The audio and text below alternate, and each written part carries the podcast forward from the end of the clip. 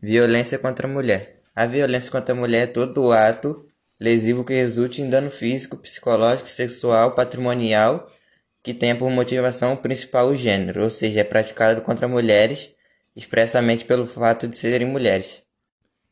A violência contra a mulher pode ser praticada no âmbito da vida privada em ações individuais.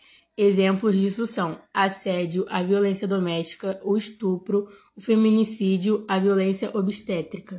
No entanto, a violência contra a mulher também pode ser praticada como ação coletiva. É o caso, por exemplo, de políticas estatísticas de mutilação feminital feminina ainda hoje praticada em alguns lugares. A ação coletiva de violência também pode ser praticada por organizações criminosas, como a rede de tráfico de mulheres para prostituição forçada. A violência de gênero, não só enquanto ato físico, mas simbólico de desvalorização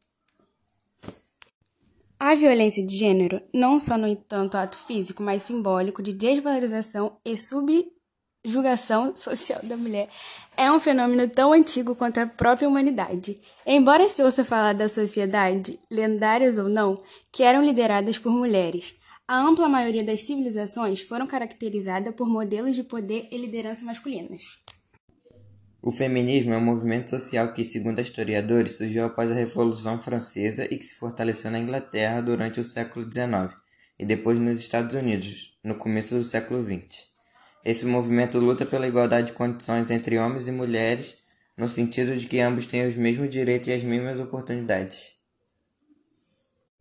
É importante pontuar que feminismo não é o oposto de machismo, pois o machismo é uma construção social que promove e justifica atos de agressão e opressão contra as mulheres. Já o feminismo, conforme mencionamos, é um movimento social que luta contra as manifestações do machismo na sociedade. Assim, o objetivo final do feminismo é construir uma sociedade que ofereça igualdade de condições entre os dois gêneros.